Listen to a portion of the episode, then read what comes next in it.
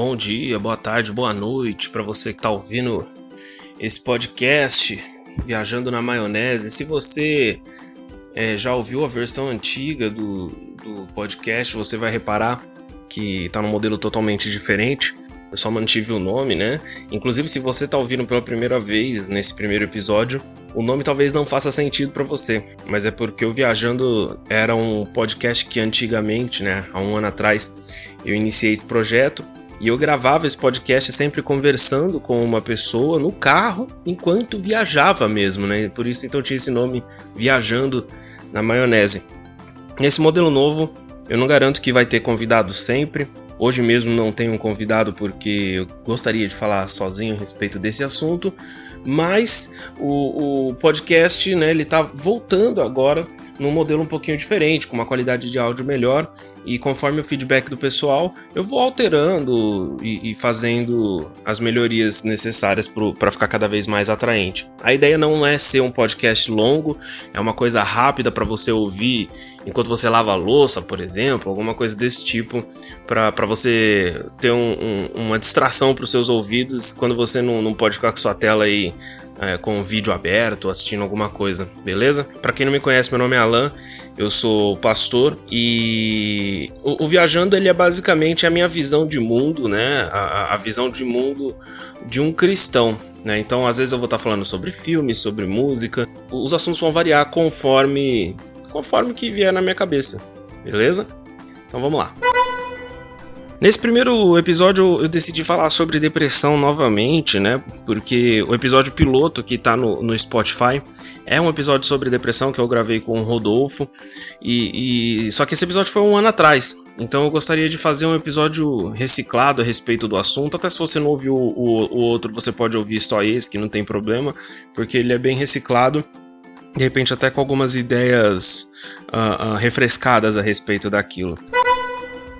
A gente está no Setembro Amarelo, que é esse mês onde as pessoas param para se conscientizar, para prevenir o suicídio, para falar sobre depressão, e é bem pertinente falar sobre isso em um podcast cristão. É bem pertinente porque a igreja ela ainda é muito imatura com relação a esse assunto.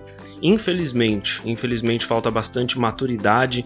Às vezes nós somos enganados por teologias fracas aí, né?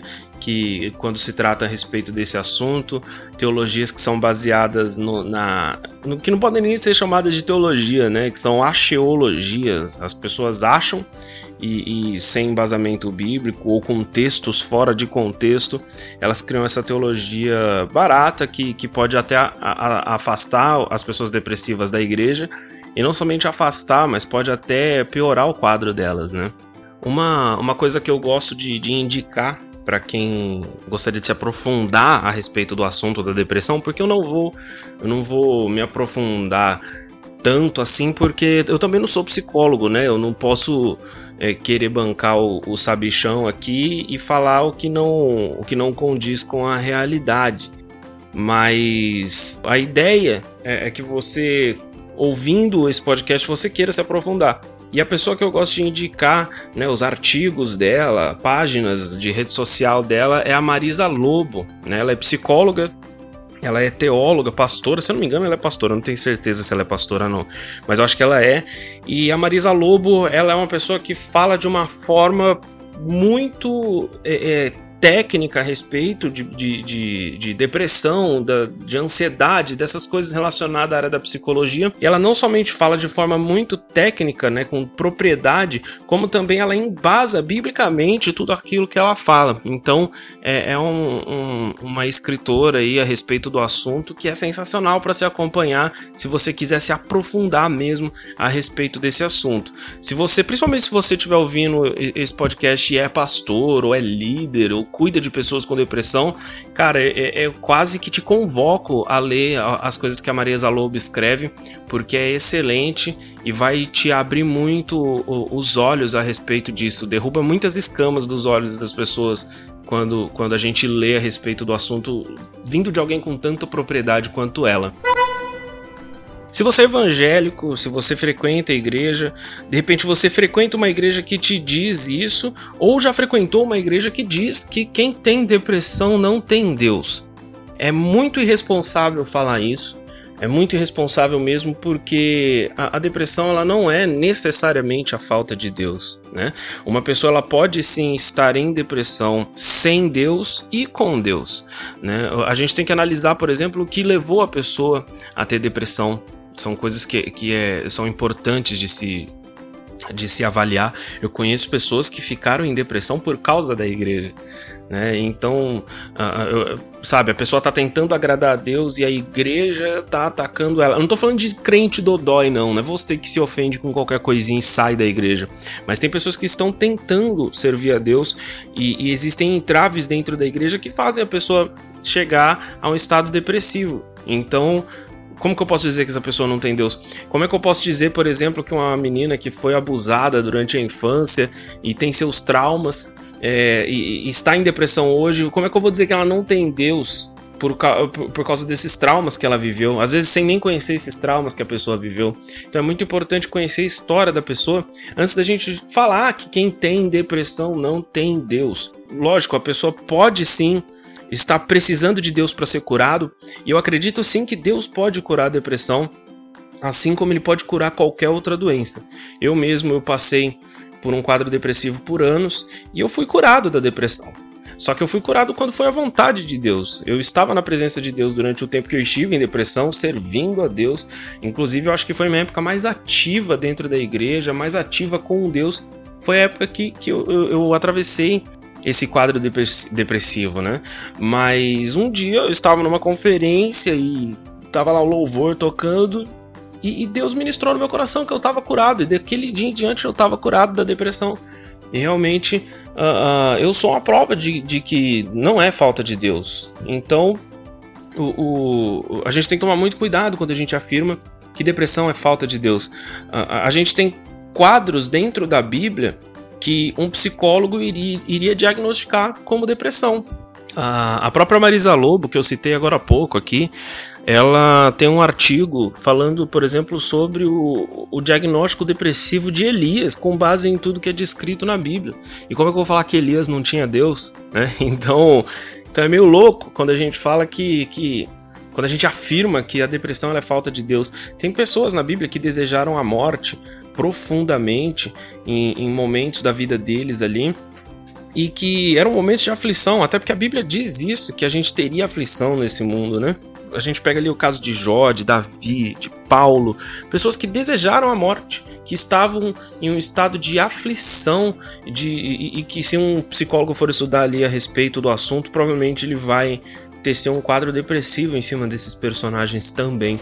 Então a gente tem que tomar cuidado quando a gente afirma quando a depressão é falta de Deus. Mas por que, que a gente afirma, né? Por que, que a igreja afirma com tanta certeza, uma certeza burra, para ser sincero, mas por que, que a igreja afirma com tanta certeza que a depressão é falta de Deus?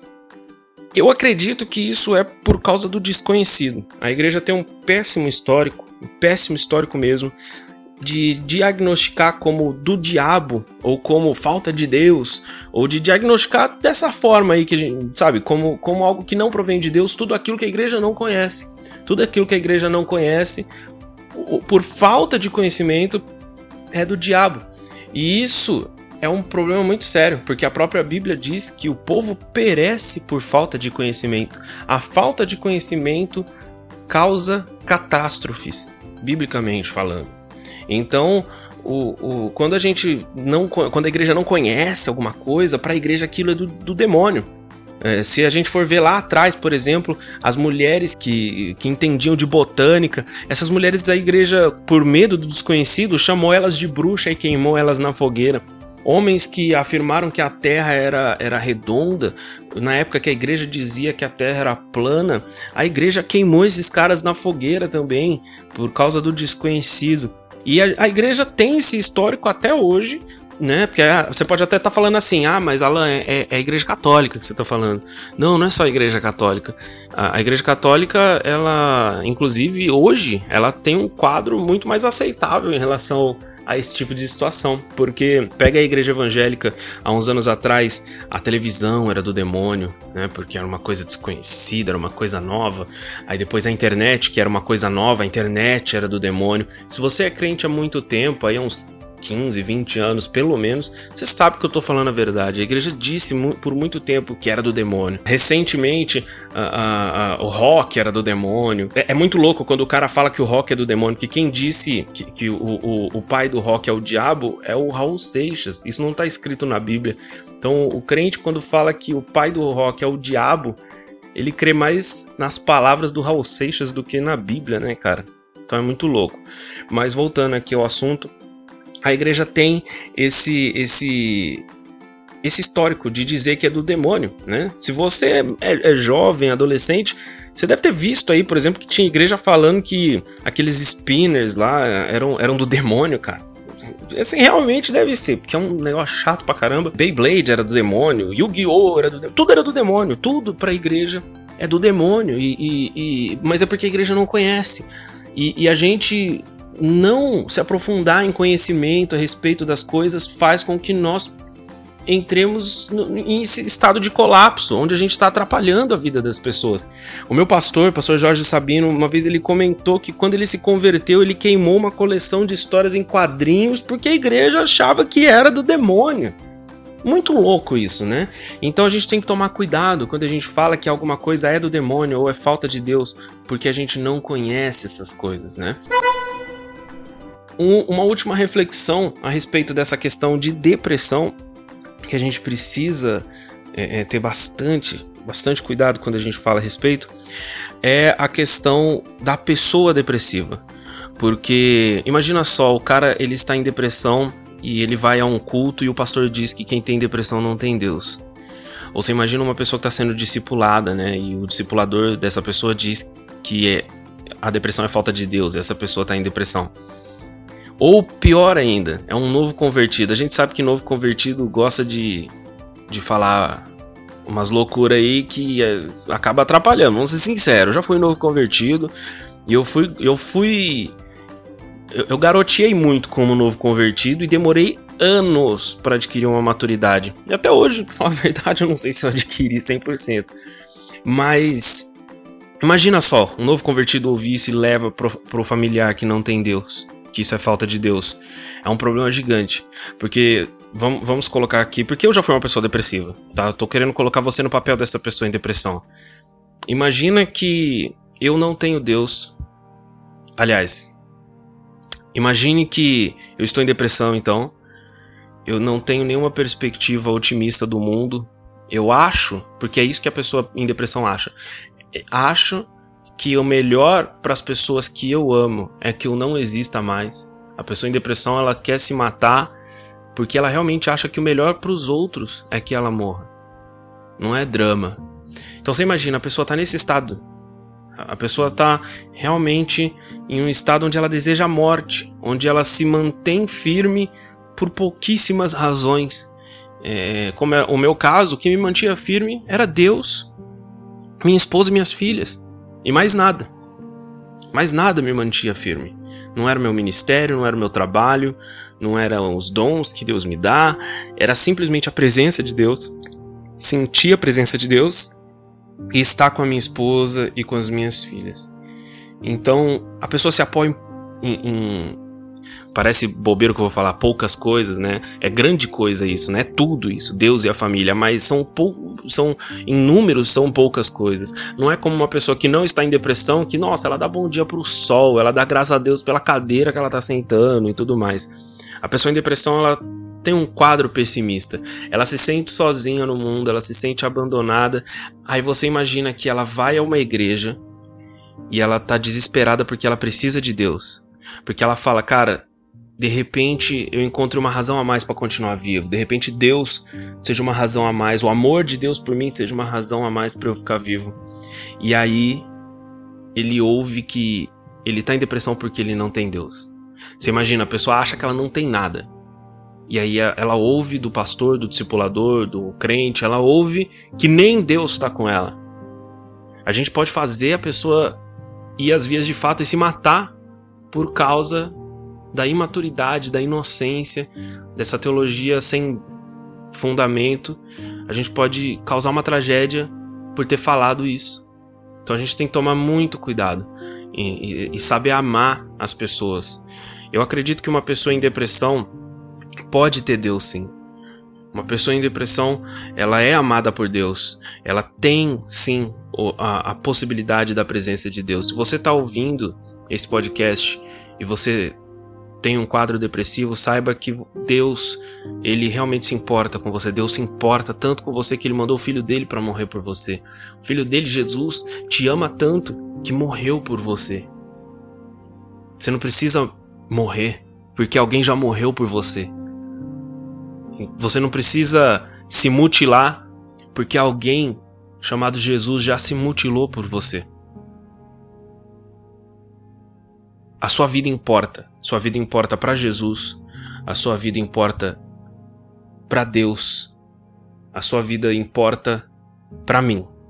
Se de repente não me conhece, eu não te conheço, mas se você sente esse, essa sensação de, de depressão, se você sente que você não tem importância, eu quero te desafiar a vir falar comigo pelas redes sociais. Você pode me seguir no Instagram, arroba o filho de José, o filho de José. Me segue lá, manda uma DM, porque eu me importo. Eu me importo. A sua vida importa para mim.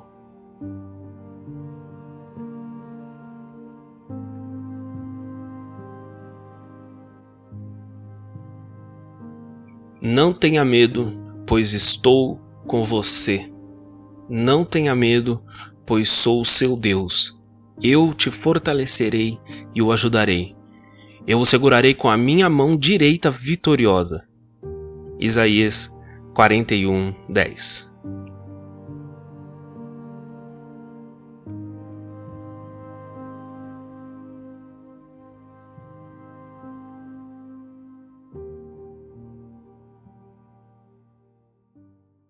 E é isso aí, pessoal. Quero convidar você que ouviu até aqui para compartilhar esse podcast com seus amigos. A gente está disponível agora no Spotify, que é uma, uma plataforma super abrangente. Quase todo mundo tem Spotify. Você não precisa ser premium no Spotify para ouvir podcast, que não tem propaganda, não tem nada disso.